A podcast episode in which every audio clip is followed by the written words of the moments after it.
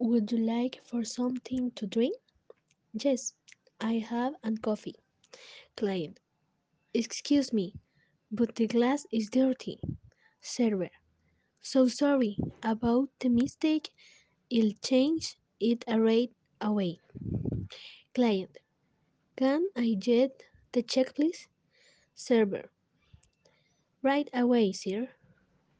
Client. We only had two cups of coffee, not five.